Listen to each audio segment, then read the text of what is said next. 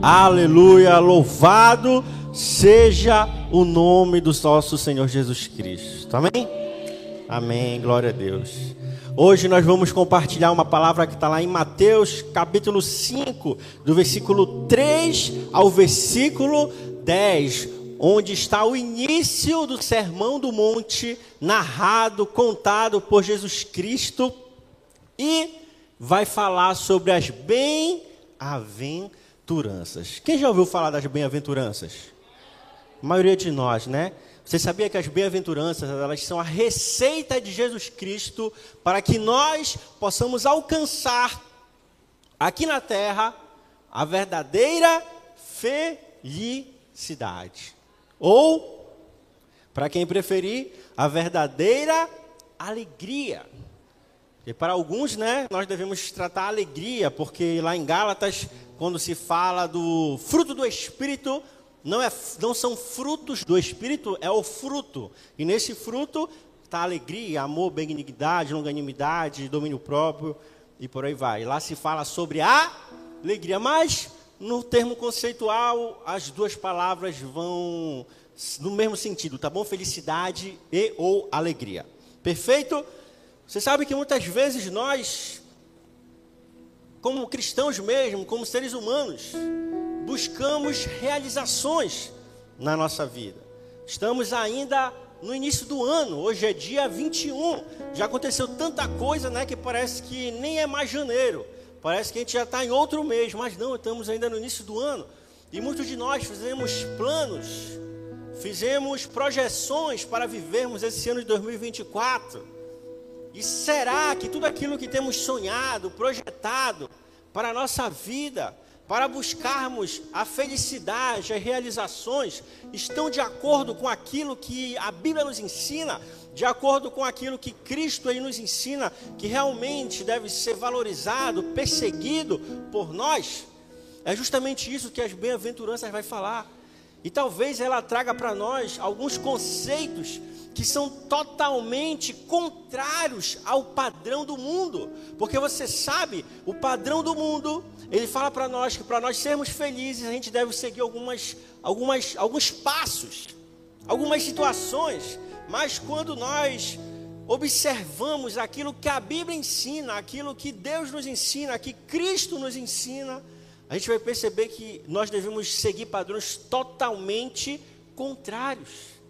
Devemos seguir em caminhos totalmente contrários daquele que o mundo tenta pregar para nós. E é justamente isso que as bem-aventuranças elas vão falar ao nosso coração. Vamos ler juntos as bem-aventuranças e depois nós vamos pontuar uma por uma para que a gente consiga compreender um pouquinho mais aquilo que Deus quer falar aos nossos corações. A gente vai do versículo 3 ao versículo 10. Olha só o que diz: Bem-aventurados os pobres em espírito, pois deles é o reino dos céus. Bem-aventurados os que choram, pois serão consolados. Bem-aventurados os humildes, pois eles receberão a terra por herança. Bem-aventurados os que têm fome e sede de justiça, pois serão satisfeitos. Bem-aventurados os misericordiosos, pois obterão misericórdia. Bem-aventurados os puros de coração, pois verão a Deus. Bem-aventurados os pacificadores, pois serão chamados filhos de Deus. Bem-aventurados os perseguidos por causa da justiça, pois deles é o reino dos céus. Talvez aqui você já tenha tido um pequeno estalo. Como assim, bem-aventurados que choram? Como assim, bem-aventurados perseguidos? É nessa linha que a gente vai seguir para que nós possamos entender o que é a verdadeira felicidade, realização, segundo aquilo que a Bíblia nos ensina, segundo aquilo que Cristo ele nos ensina. E aí a gente vai precisar nos esvaziar de nós mesmos. Nós vamos precisar converter o nosso coração, a nossa mentalidade, a nossa expectativa a vontade e a expectativa de Deus. Aquilo que Deus ele sonha para nós, ele projeta para nós, aquilo que ele espera para a nossa vida. Quem aqui já teve um sonho? Quem já teve sonhos aqui? Todos nós, eu creio, né? Você pode levantar sua mão sem vergonha. Quem já teve sonhos? Quem já teve projetos para a sua vida? Eu também já tive e ainda tenho. Alguns projetos que eu tive se realizaram, mas não eram certamente o projeto de Deus para a minha vida. Eu lembro que um tempo eu queria um carro, um carro que fosse muito potente, tivesse um motor grande. Aí eu falei com meu irmão, ele trabalha com carro, falei, vê se tu consegue um carro para mim. Aí eu pesquisei qual é o mais em conta nesse, nesse modelo que eu quero. De estilo. Aí arranjou uma azeira para mim, V6. Falei, bacana, fiquei feliz. Era baratinho ainda. Bem barato. Falei, agora, glória a Deus. Bacana. Aí eu peguei o carro, comecei a ajeitar. Tudo caro. Caramba, muito caro. Suspensão é um, é um carro sedã, mas que usa suspensão, que ele é muito grande, pesado. Usa suspensão de SUV. Falei, caramba, caro a manutenção. Pneu grande, caro também. Motor grande, gastava muita gasolina. Aí eu falei, ô Jesus, não era esse carro que eu queria. me perdoe, Senhor, me perdoe. Me ajuda a mudar de carro. Você percebe, às vezes a gente faz planos que a gente acha meu Deus, isso aqui vai me trazer realização, isso aqui vai me trazer felicidade, isso aqui vai fazer com que eu consiga me sentir feliz. Mas quando a gente possui aquilo, a gente percebe, não era isso que eu queria. De fato, não era isso que eu precisava. Aquilo que transformaria a minha vida, não era isso que eu sonhava. Eu estava errado. E é nesse sentido que nós precisamos compreender o agir de Deus na nossa vida. Porque às vezes Deus permite situações tão difíceis de nós passarmos. Porque às vezes Deus permite que passamos por algumas situações tão complicadas. Talvez Ele queira nos ensinar, nos fazer compreender que tem certas coisas que nós precisamos deixar de lado, deixar para trás e deixar com que Deus ele possa ter a proeminência na nossa vida, a proeminência sobre o nosso desejo, sobre o nosso querer que prevaleça a vontade dele. Tem uma música que diz, né? Que ele cresça e que eu diminua. Eu sempre ouvi na igreja desde pequeno, esvazie-se de si mesmo. Eu achava aquilo muito estranho, difícil de compreender. Como eu vou me esvaziar de mim mesmo? Não tem como. Nós temos nossos desejos, nossas aptidões, nós temos as nossas inclinações. Alguns irmãos gostam de se vestir muito bem, outros nem ligam para isso. Alguns querem ter uma casa boa, outros, ah, se eu tiver só um canto para dormir e comer, para mim está tranquilo. Alguns eu quero ter um casamento de princesa, um casamento de, de uma pessoa importante, de um rei. Outros não, se eu for só lá no cartório assinar, olha, para mim está tranquilo. Só quero casar, só isso. Cada um de nós temos sonhos, projetos próprios. Mas quando a gente fala de esvaziar de nós mesmos, não quer dizer que a gente vai parar de ter desejo, que a gente vai parar de ter sonho, que a gente vai parar de ter projeto. Não é isso.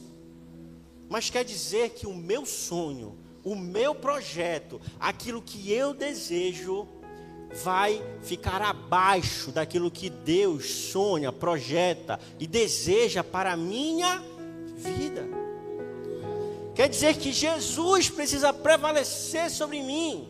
Senhor, eu quero tal emprego, mas se não for esse emprego para mim, que a tua vontade prevaleça. Senhor, eu quero tal marido, tal esposa, mas se não é esse sonho que o Senhor tem para mim, que a tua vontade prevaleça. Senhor, eu quero morar em tal cidade, mas se não for esse local para mim, que a tua vontade prevaleça sobre a minha vontade. Isso é esvaziar-se de si mesmo. É falar, Deus, que o Senhor tenha proeminência sobre a minha vida, que o Senhor possa ser rei e de fato reinar sobre a minha vida.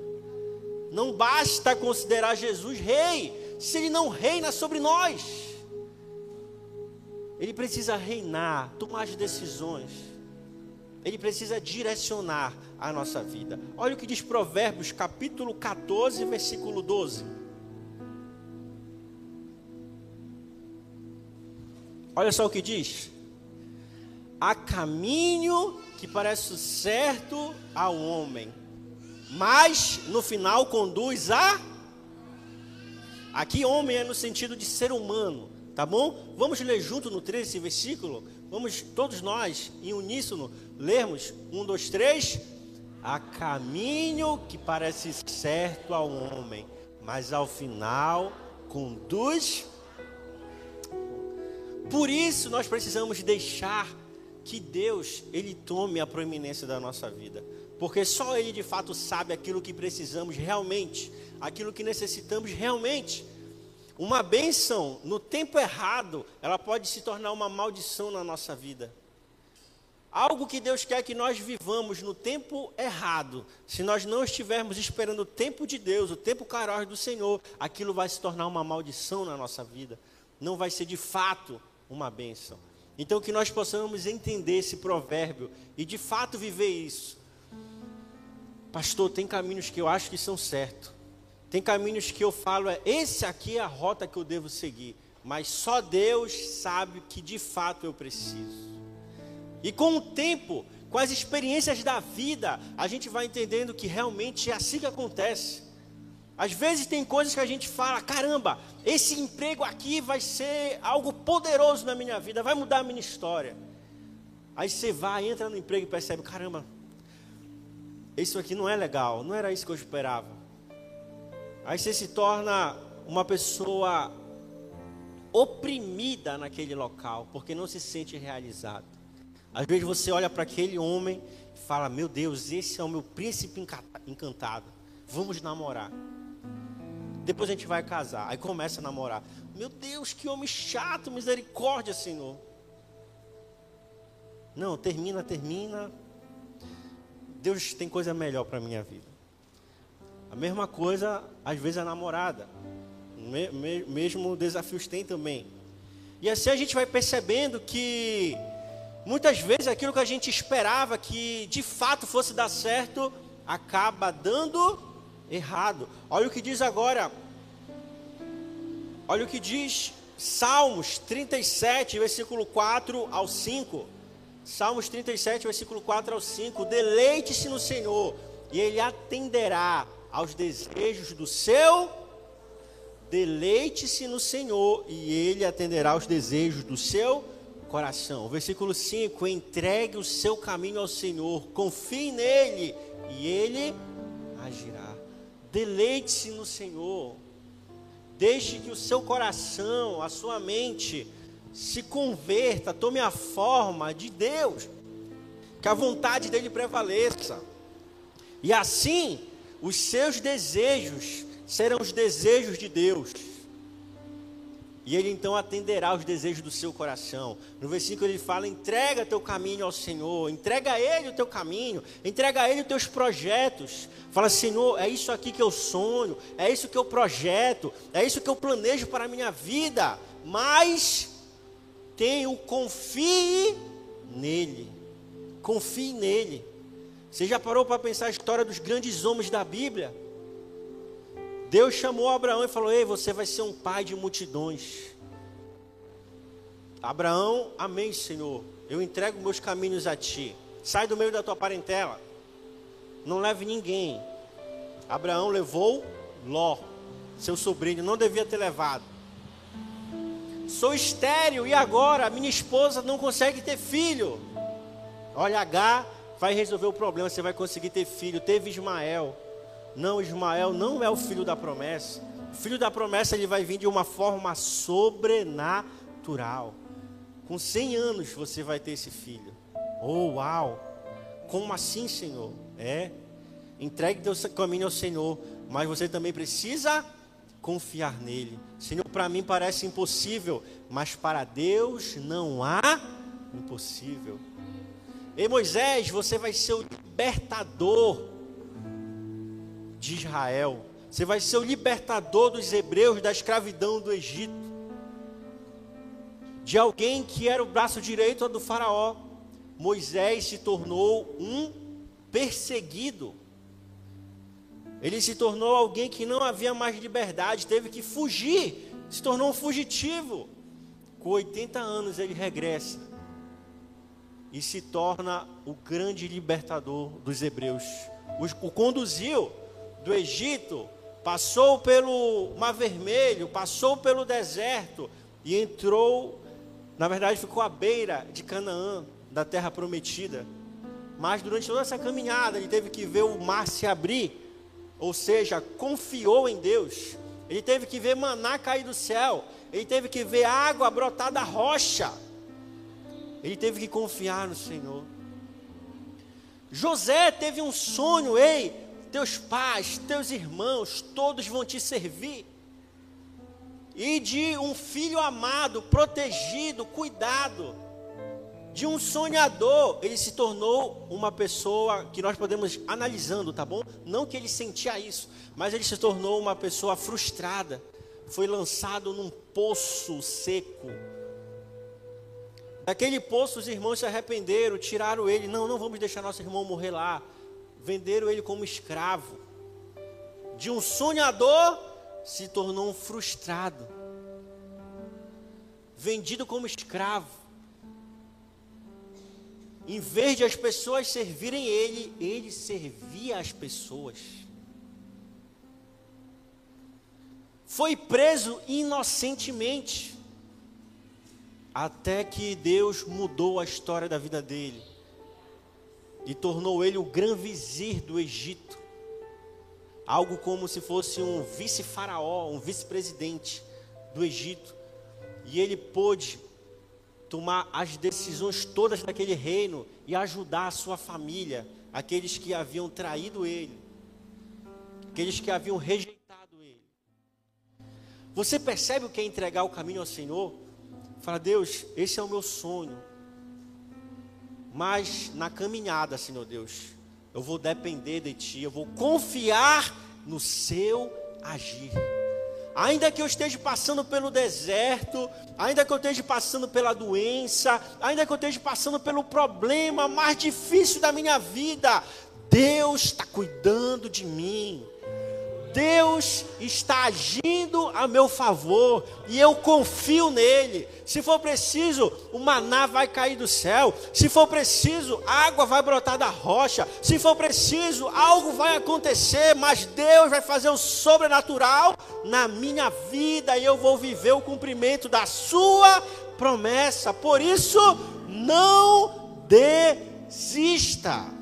Não desista daquilo que Deus tem para a sua vida, não desista dos projetos do Senhor para você. Confie nele. Se você entregou caminho, os seus caminhos a Ele, você precisa confiar. Ele está cuidando de você, Ele está moldando você para viver as suas promessas em sua vida. Continue crendo, continue crendo. Deus está fazendo algo sobrenatural na sua vida, e no tempo certo, no tempo certo, você irá glorificar exaltar o seu santo nome. Amém? Aleluia, louvado seja o nome de Deus. Olha o que diz Provérbios agora, mais uma vez, 16, 13, 16, versículo 1 ao 3. Provérbios capítulo 16, versículo 1 ao 3. Ao homem pertencem os planos do coração, mas do Senhor vem a resposta da língua. Todos os caminhos do homem lhe parecem puros, mas o Senhor avalia o espírito. E ele finaliza: consagre ao Senhor tudo o que você faz, e os seus planos serão bem sucedidos.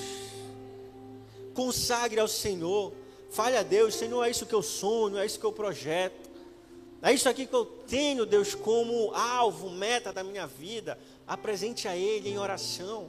E Ele vai trazer resposta para você. Ele vai dizer: é isso mesmo, eu vou abençoar a sua vida. Se não for, Ele vai direcionar você também. Ele vai dizer: olha, o que eu tenho para você é tal coisa. Esteja com o seu coração aberto para receber aquilo que Deus tem para você, porque Ele sabe o que é melhor para nós. Ele sabe o que é melhor para nós. Então, quando a gente vai analisar o padrão daquilo que o mundo tenta colocar para nós como uma verdadeira felicidade, realização, é totalmente diverso daquilo que Deus ele quer nos ensinar. Muitas vezes, numa casa com muito dinheiro, muita riqueza, não tem felicidade nenhuma. Filhos não se dão bem com os pais, pais não se dão bem com os filhos, é uma confusão só. Então, nem sempre o que é mais bonito, humanamente falando, é realmente o que traz felicidade. Talvez o melhor carro não traga a satisfação que você sonhe. Talvez o, o, emprego que você tanto sonha não seja aquilo que Deus tem para você, seja outra coisa, e não tem problema nisso, não tem problema. Deus ele sabe o que é melhor para nós. Deus ele tem o melhor caminho para a nossa para a nossa vida. Às vezes em um ambiente simples, há verdadeira felicidade. Às vezes em um ambiente comum, ali você pode encontrar a verdadeira realização. Então continue confiando em Deus, Ele está agindo a seu favor. Amém? Vamos voltar então lá para as bem-aventuranças. Mateus capítulo 5, versículo 3. Olha só o que diz a primeira bem-aventurança. E você tenha em mente, quando Jesus ele fala bem-aventurança, ele está usando uma expressão idiomática, que traduzindo para os nossos dias seria mais ou menos algo assim: muito, muito, muito feliz é quem fizer tal coisa. Extremamente feliz são os pobres de espírito, que é a nossa primeira bem-aventurança. É isso que Jesus está querendo falar para nós quando ele fala a bem-aventurança. Vamos lá? Mateus capítulo 5, versículo 3. Dá para colocar aqui na tela? Para a gente acompanhando uma bem-aventurança de cada vez. Olha só então o que diz a primeira, vamos repetir. Bem-aventurados os pobres em Espírito, pois deles é, é hoje, não é que vai ser, é hoje o reino dos céus.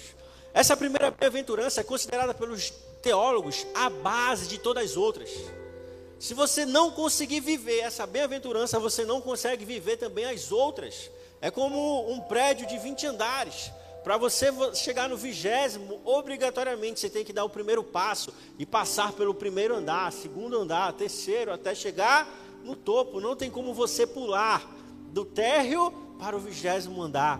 Então essa bem-aventurança, ela é a base para que nós consigamos viver todas as as demais. E quando Jesus aí nos fala que nós devemos ser pobres em espírito, ele está querendo nos dizer que nós precisamos compreender a nossa condição humana de necessitarmos de Cristo na nossa vida que tudo que temos, tudo que somos e tudo que fazemos não tem valor nenhum perto daquilo que Jesus é e representa na nossa na nossa vida. Olha o que diz Romanos, capítulo 3, versículo 23.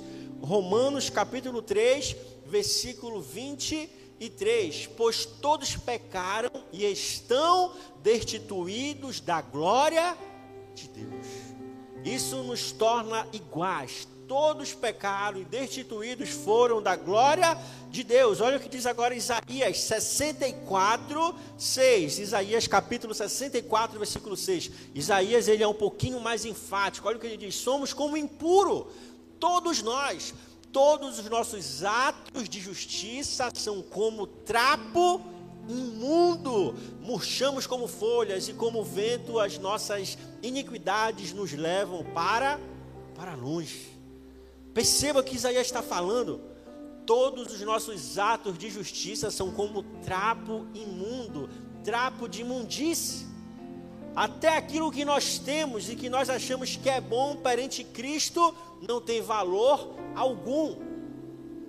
Então, quando Jesus aí nos fala que nós precisamos ser pobres de espírito, ele não está falando que nós precisamos ser pobres financeiramente. Ele não está querendo dizer que nós precisamos ser pobres no sentido espiritual, de nós, ah, eu sou uma pessoa que ora pouco, eu sou uma pessoa que busca pouco, eu sou uma pessoa que lê pouco a Bíblia, eu sou uma pessoa que jejua pouco. Não!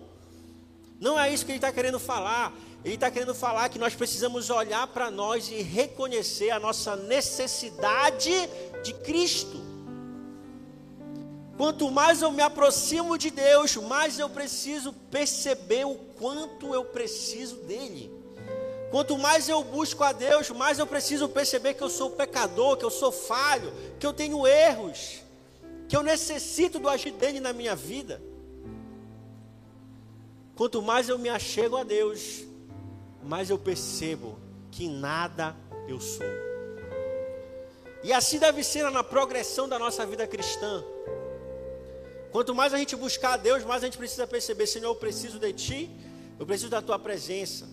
Sem Ti eu nada sou. Embora muitas vezes isso aconteça ao contrário.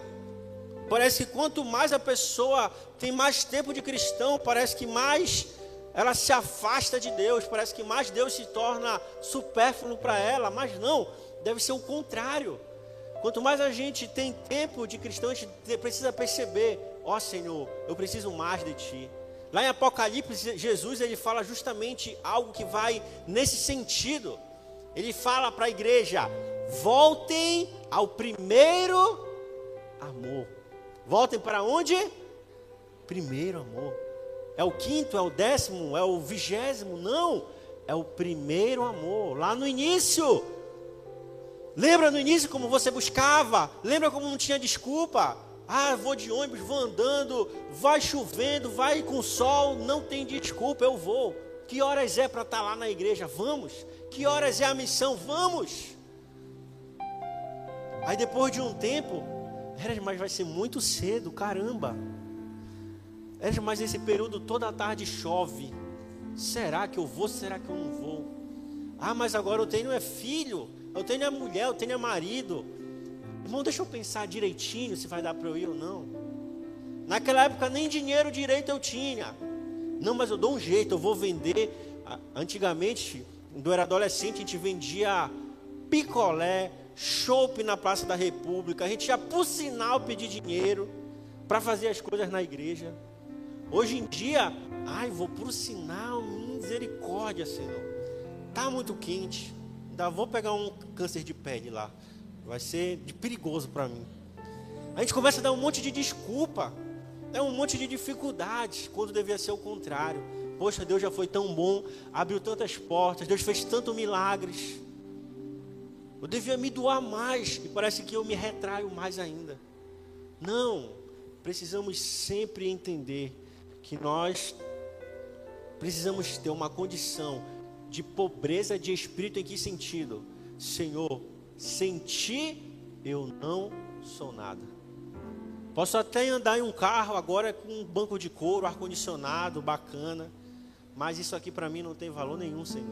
Se o Senhor não estiver comigo, isso aqui não vale de nada. Posso até ter uma casa melhor, mas se a tua presença aqui, Senhor, isso não tem valor nenhum.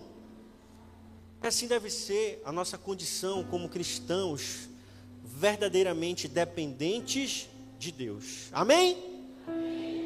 Próxima bem-aventurança, então, Mateus 5, versículo 4. Mateus capítulo 5, versículo 4. Bem-aventurados que choram, pois serão consolados. Aqui parece um grande paradoxo. É como se Jesus estivesse falando: bem-aventurados, felizes os infelizes, porque eles encontrarão a felicidade. Não parece meio assim, não faz muito sentido? Mas o que Jesus quer nos dizer aqui é que, bem-aventurado aqueles que choram aos pés da cruz, bem-aventurado aqueles que trazem o seu choro aos pés de Cristo, bem-aventurados aqueles que entendem que no mundo você terá aflição, mas tem de bom ânimo, eu venci e você também vai vencer. Bem-aventurados aqueles que entendem que o choro, o pranto pode durar uma noite, mas ao amanhecer a alegria, ela ela vem. Bem-aventurados aqueles que entendem que toda lágrima que você tem derramado, todo sofrimento que você tem colocado aos pés de Jesus, ele vai consolar a sua vida. Ele compreende o seu sofrimento, ele compreende o momento que você está passando e ele vai trazer a solução para você, ele vai trazer a resposta para você, ele vai trazer um milagre para você, ele vai trazer aquilo que você precisa para viver a promessa dele na sua vida. Jesus está falando aqui para nós, ei, não tem problema chorar. O próprio Cristo chorou. Não tem problema chorar, não tem problema passar dificuldade, não tem problema passar momentos de, de grande aflição na sua vida, não. Encontre em Cristo o seu consolador. Encontre em Cristo aquele que vai trazer a resposta, a solução para o seu problema. Todos nós temos dificuldade, porque nós vivemos num mundo que jaz do maligno. Então não tem por que você esconder que você tem sofrimento. Não tem por que você esconder que você chora. Não tem problema. Confie em Deus. Ele está fazendo o melhor por você. Ele está fazendo o melhor por mim. Final do ano agora eu passei grandes desafios na minha vida, é, na minha saúde. Lá no final de novembro eu desloquei o ombro, passei umas três semanas sem, sem fazer muita coisa, porque não podia ter movimento. Aí, início de dezembro, dia 6, eu acordei de manhã, umas seis e pouca da manhã, com uma dor abaixo do umbigo, uma dor forte na barriga. Aí fui para o médico, apêndice, corre para operar, que é perigoso. Aí fiquei já internado para operar, no outro dia operei. 15 dias de recuperação para voltar a fazer atividades básicas, leves. 30 dias para alta total. Então eu ia ficar até dia 6 de janeiro de uh, até receber alta total médica. Quando foi dia 26 de dezembro, eu senti uma dor no meu rim, como se fosse uma pedra, um cálculo saindo, que eu, eu tinha cinco. Tinha cinco. Três do lado esquerdo, dois do lado direito. Um do lado direito saiu normal, Aí um tive que fazer a operação, tinha ficado um. E dois do outro lado. E aí eu senti aquela dor, falei, não, deve ser o remédio que eu estou tomando para apêndice, para dor, que está me fazendo algum, algum mal. Aí eu só lembro de ter orado para Deus, Senhor, eu não quero ter problema no rim agora e passar o final do ano com problema, talvez internado no hospital. Já estou aqui me recuperando da apêndice ainda, né? Aí bem passou a dor, foi uma dor bem leve, que eu até falei, realmente não deve ser nada, porque dor no rim é comparado à dor de parto, é uma dor extremamente forte. Eu já tinha tido a crise, eu sabia como era. Duas, né? Tinha tido duas crises já. Aí eu orei a Deus, aí ficou normal. Falei, beleza. Passou. Nem fui no médico saber, não, foi um milagre, não vou nem, vou nem querer pesquisar fundo se está tudo certo ou não, já está certo. Ainda vim para a igreja no ano novo, ministrei junto com os, com os pastores, pastor Augusto, pastor Edino, Cássio, Rui, pastor Heraldo. Tudo tranquilo. Dia primeiro eu acordei com dor aqui. Falei, meu Deus, deve, a pedra deve ter saído, eu estou com infecção urinária. Mas hoje é feriado mundial, né? O único feriado mundial, dia primeiro. Vou ficar em casa, amanhã eu vou no hospital. Aí na terça-feira, é, dia primeiro foi numa segunda, na terça eu fui para o hospital.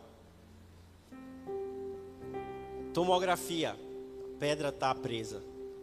Já te prepara que vai ficar internado, a cirurgia é amanhã. Falei, ai meu Deus do céu. É horrível a cirurgia, porque a recuperação é ruim. Tem que botar, tem que botar aquela, ah, esqueci o nome agora. Para urinar tem que botar aquela bolsa, sonda, isso horrível aquela sonda. Aí depois tira e fica com catete aqui umas duas semanas. Horrível esse catete também, porque se ficar muito tempo em pé, dói. Se, se eu dobrar de lado assim, dói e sangra. Se eu ficar muito tempo sentado, dói. Aí aquilo foi extremamente, é extremamente estressante. Não podia carregar meus filhos no colo, não podia fazer muita coisa, que tudo me incomodava. Fiquei muito estressado e tive uma crise de ansiedade também. Não aguento mais isso, meu Deus do céu. Não podia caminhar, correr, não podia fazer nada. Horrível, horrível. Aí eu fiquei com a cabeça assim, para explodir de tanta agonia, de não poder fazer nada. Aí a consulta com o médico era numa, numa terça-feira, meio-dia, o horário que tinham me passado. Aí nove e meia, eu liguei, né, para lá. Olha, tudo certo com a consulta? Não, não está tudo certo. Era 8 horas da manhã, das 8 às 9 e meia. Não tem mais como consultar hoje. Quando pode ser a próxima? Ah, a gente não sabe. Eu falei, meu Deus, vou passar mais uma semana com isso. Aí que eu fiquei ainda mais agoniado. Aí orando, né? Ó Senhor, faz um milagre, Deus ajuda. Olha, aí Depois de muito tempo, né, no final do dia, olha, amanhã vai, ele vai consultar de novo. Porque tem períodos que o médico fica no consultório, né, recebendo o paciente, e período que ele fica fazendo as cirurgias. Vem amanhã, quarta-feira, de 8 às 9 e meia, mesmo horário. Chega cedo, beleza. Falei, não, vou ter que ir ansioso. Eu já tinha ficado no dia anterior ansioso, não conseguindo nem dormir para ir para essa consulta, para me liberarem logo. Aí beleza, vai ser na quarta então. Aí fui para a consulta, tudo certo. Fui o primeiro, fiquei lá na porta dele, não fiquei nem na fila. Fiquei lá na porta. Quando ele entrou, eu entrei com ele. Falei, doutor, tá aqui, tá. Não esperei nem ele chamar. Não, vem, vem, vem, beleza. Tá liberado, pode tirar. Aí tem que esperar o plano liberar, várias situações. A minha esposa trabalha no hospital, justamente no plano de saúde, aí ela conseguiu agilizar lá. Glória a Deus pela vida dela. E no final do dia, tá liberado. Porque o prazo deles é 21 dias para liberar. Meu Deus do céu, misericórdia. 21 dias. Aí beleza, liberaram. Se fosse na terça a consulta, certamente na quinta eu ia tirar o catéter. Aí eu já estava tudo programado. Vai, vou tirar, vai ficar tudo bacana, zerado. Final de semana já vou fazer minhas atividades.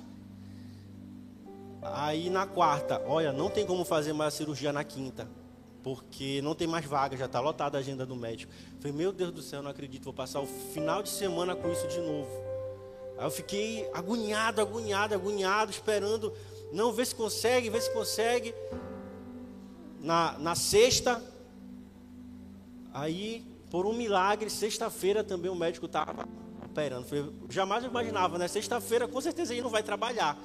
Né? A maioria, sexta-feira já quer trabalho pequeno, essas coisas conseguiram me encaixar na agenda lá. Glória a Deus, deu tudo certo. Mas você percebe, às vezes a gente faz tantos planos, às vezes a gente faz tantas coisas, mas às vezes nossos planos se tornam em choro.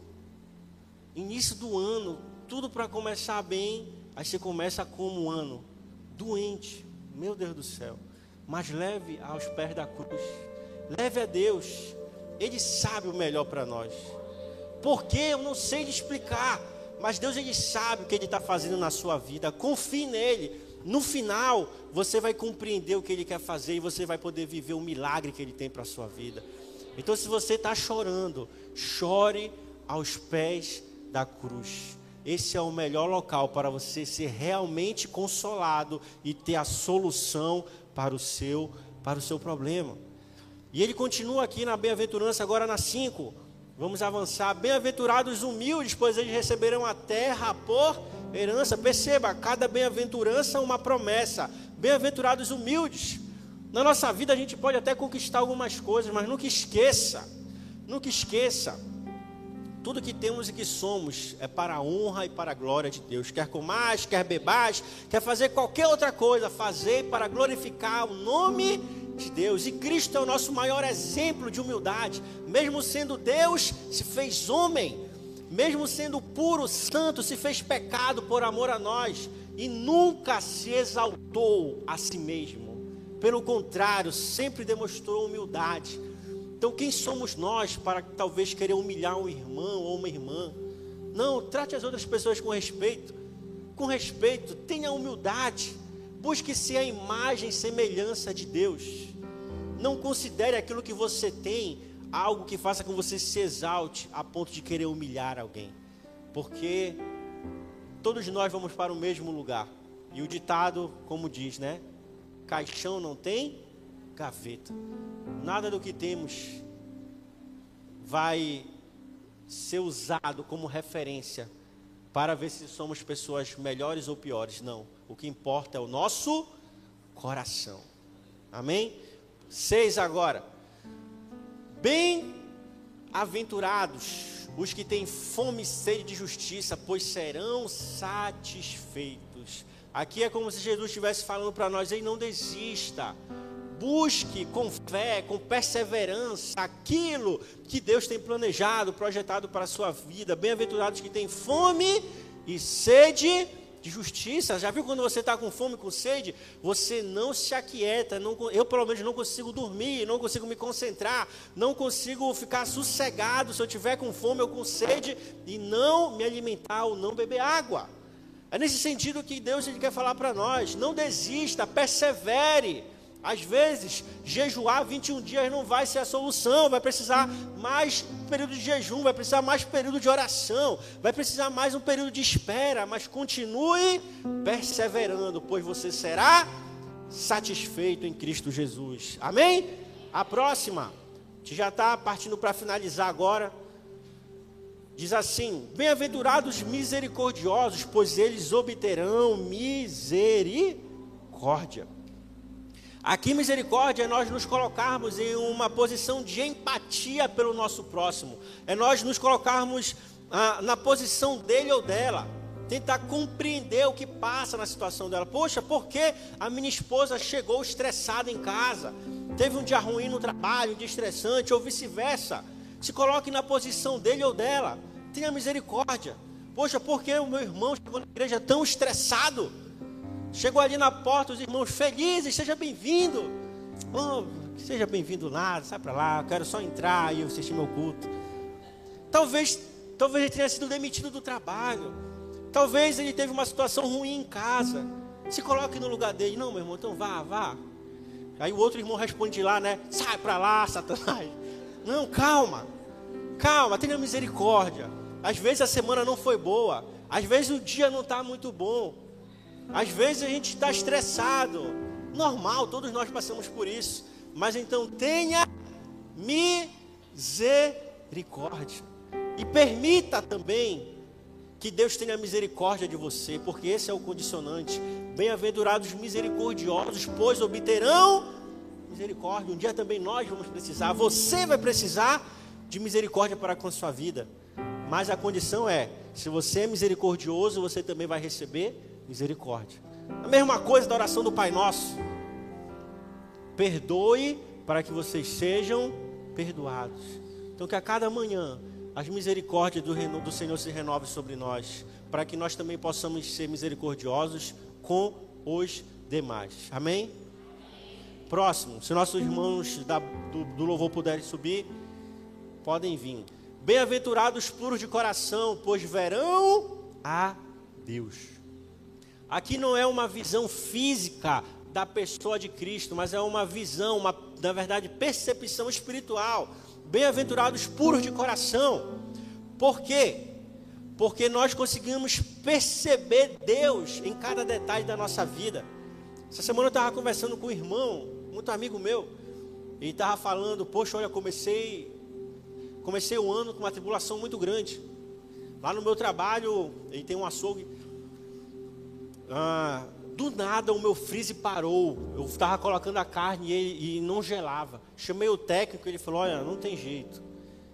Aí eu percebi que aquilo era uma ação espiritual, percebi que aquilo era algo para afrontar a minha paz. E eu comecei a orar, a interceder, falou: Deus, que o teu agir seja poderoso. Se for para comprar outro freezer, eu compro, mas que o Senhor haja aqui na minha vida, haja ao meu favor.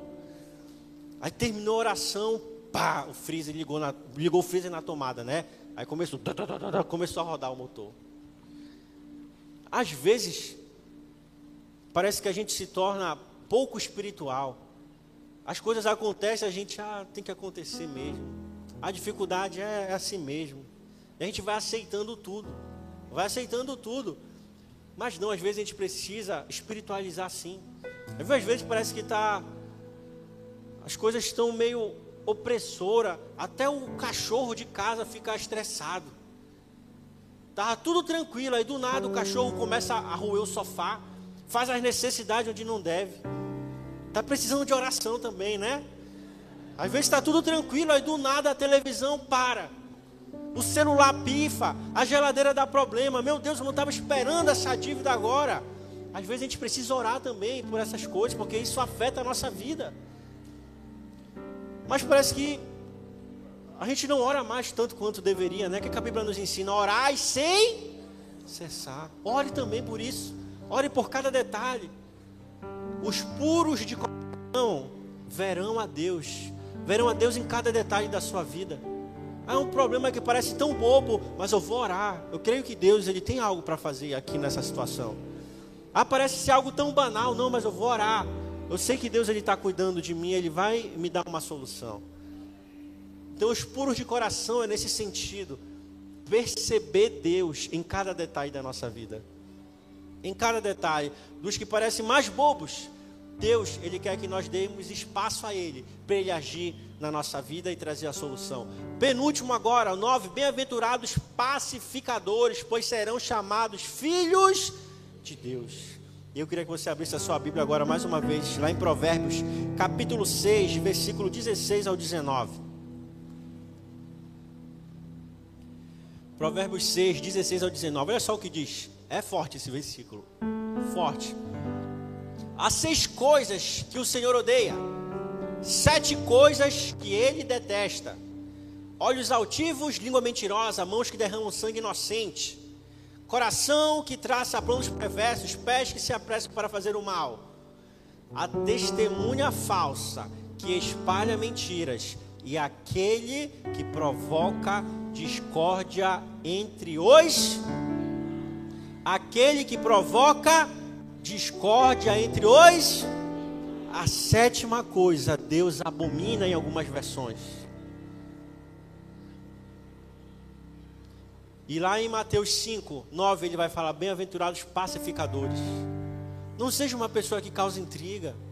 Não seja uma pessoa que causa confusão. Não, se vier fofoca.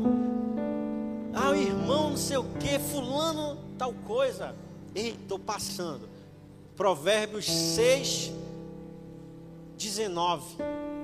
Olha lá, lê lá, irmão, lê lá, lê lá. Deus vai falar no seu coração. Leia lá. Não seja alguém que vai causar mais confusão, seja uma pessoa pacificadora. Ah, aconteceu tal problema, como a gente resolve? Ah, é uma fofoca, não, eu não vou passar à frente, não. Ah, é um problema, não, vamos orar pelo irmão, vamos orar pela irmã.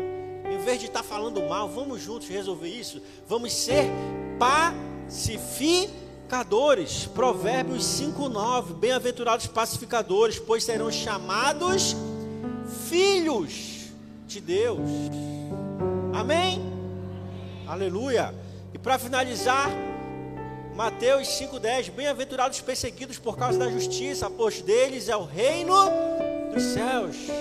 Bem-aventurados perseguidos, muitas vezes pelo simples fato de você servir a Deus pelo simples fato da sua fé, você vai enfrentar desafios grandiosos, enfrentar problemas grandiosos no trabalho, em casa, em vários locais que nós estamos. O mundo espiritual se volta contra nós. Mas Deus ele está falando para nós, ser bem-aventurados quando você for perseguido por causa da justiça, por causa de Deus, pois seu, pois deles é o reino dos céus. Então entregue ao Senhor, deposite a sua fé nele, fala: Deus, a tua promessa é que eu sou um bem-aventurado, é que eu sou uma bem-aventurada.